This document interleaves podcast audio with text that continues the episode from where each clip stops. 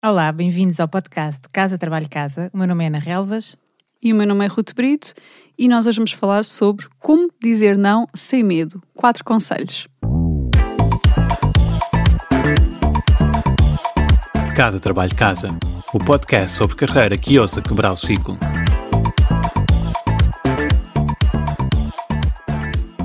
Dizer que não pode ser difícil e por isso o tempo, às vezes, o nosso tempo acaba preenchido com coisas que não queremos fazer ou não temos sequer tempo para fazer. E isto acontece tanto na vida pessoal como na vida profissional. Nós já falámos aqui em vários episódios sobre a importância de dizer não, até mesmo para a nossa saúde mental, não é? Como vimos, por exemplo, na série de episódios sobre o burnout. Mas nunca entramos muito aqui em detalhes sobre como o fazer. Ana, por que às vezes é tão difícil dizer que não? Temos medo, medo da, da rejeição, o que é natural e é uma questão evolutiva. Tu sabes que até as bactérias rejeitam as que não colaboram. Como, okay. visto, eu li isto no livro do professor António Damasio, A Estranha Ordem das Coisas. Mas nós temos medo de estarmos a fechar portas ou sermos vistos como pouco operantes, com pouco espírito de equipa, com poucos amigos, com. Ah. Só que para dizermos que sim às nossas prioridades, precisamos de estar dispostos a dizer não a outras coisas. E é curioso que para muitos de nós parece mais fácil dizermos não a nós mesmos do que dizermos não aos outros. Não sei se uhum. concordas. Uhum, interessante. O Tim Ferriss, por acaso, fala, fala muito sobre isto e diz, inclusive, é que as pessoas que, que ele admira e respeita conseguem dizer que não. São pessoas que conseguem dizer que não, porque no fundo acaba por passar uma imagem que essas pessoas têm o controle da sua uhum. vida e estão focadas naquilo que é realmente importante. E sobre este tema, se calhar podemos recomendar aqui um livro que acho que ambas já lemos, que é o Essentialism, uhum. para quem quer explorar.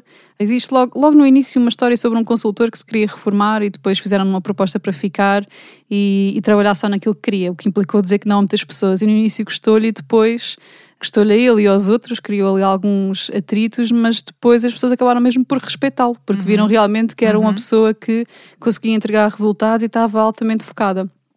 Mas como, como, hoje, aquilo que nós queremos com este episódio é que seja mesmo prático, a Ana então vai partilhar quatro dicas para dizer não, de forma a manter uh, relações e continuar a ajudar os outros, não é? Ana? Sim. Quatro dicas, truques, há coisinhas que nós podemos fazer para, para ajudar. Então, o primeiro tem que ver com o conceito de termos um orçamento de tempo. Há quem tenha um orçamento de tempo para certo tipo de projetos. Por exemplo, convites para eventos, para jantares de amigos, ou então regras do género: eu não faço esse tipo de projetos, ou ao fim de semana é sempre para a família. E termos um orçamento e regras tornam o dizer não menos pessoal.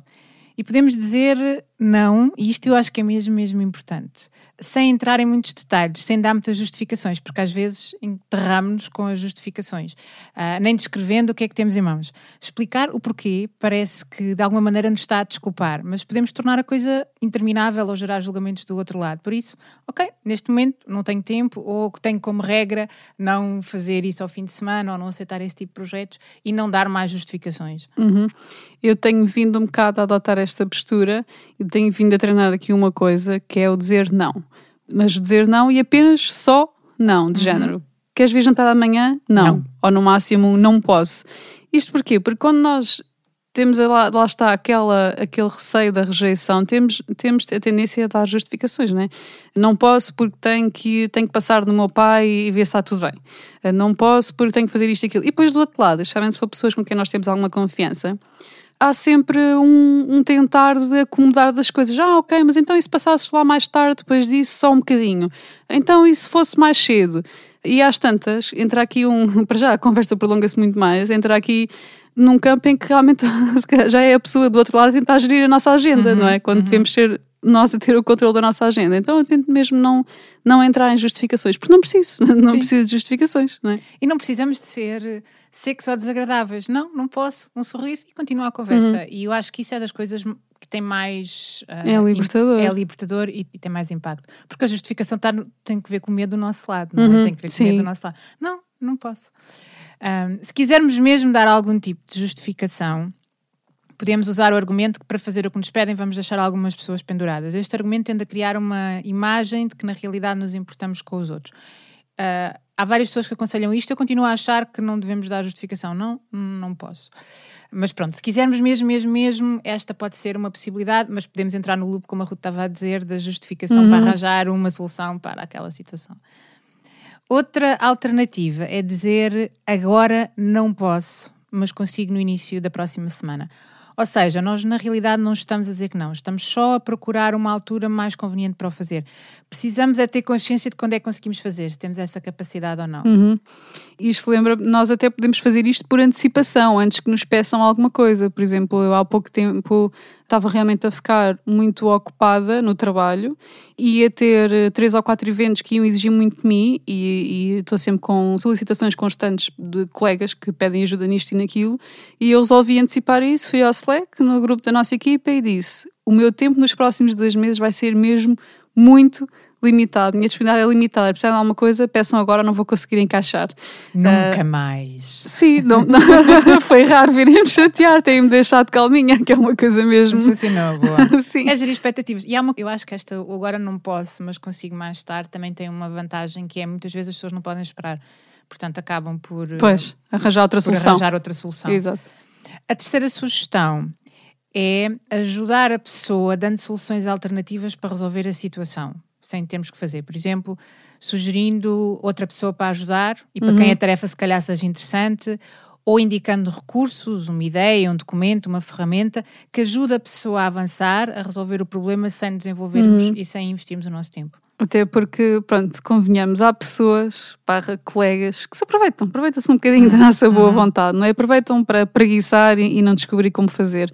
E acho que mais vale ensinar a pescar, não é? Entre aspas, e de repente isto passa de ajudar, porque se nós não ensinamos a pescar, não é?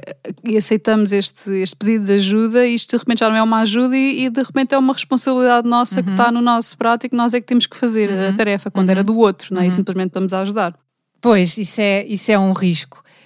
A outra sugestão é dizermos um NI, basicamente renegociar o âmbito. Ou seja, nós não podemos fazer tudo o que nos estão a pedir, mas podemos fazer algo que ajude com menos investimento do nosso lado. É o clássico, não vamos jantar, mas passamos no fim da noite para cantar os parabéns, ou eu não consigo fazer esse projeto, mas posso rever o documento final, por exemplo, que requer menos tempo. Lá está. E, e voltando ao- aos pontos anteriores, quando nós não damos justificações, garantimos que esta renegociação é nossa e que não foi outra pessoa que sugeriu, ah, mas não podes fazer aqui neste dia, ah, mas não podes fazer aquilo, não é? E, hum, por exemplo, outra coisa que podemos fazer aqui no, no renegociado a nível profissional, lembro-me também um exemplo clássico que aconteceu há pouco tempo. Fui de férias, quando voltei tinha cinco pedidos de reuniões a pedir ajuda sobre o mesmo tema, de cinco pessoas diferentes. Quatro delas faziam parte da minha equipa.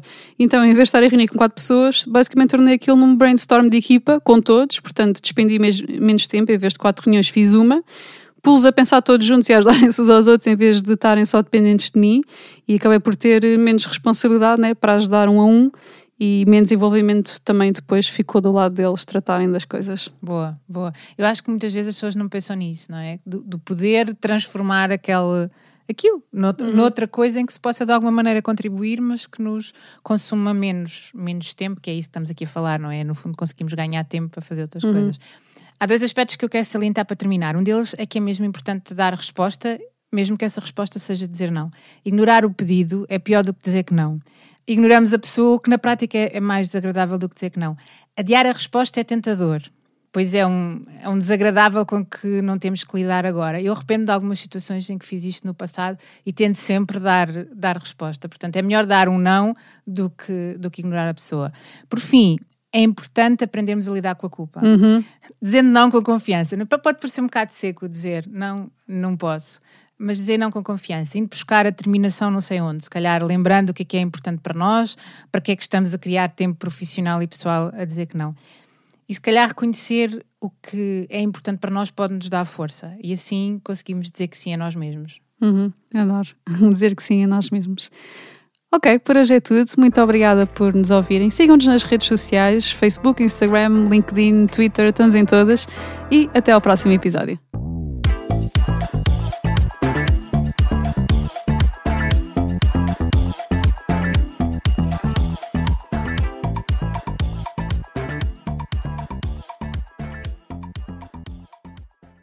Sabias que já podes apoiar o nosso trabalho?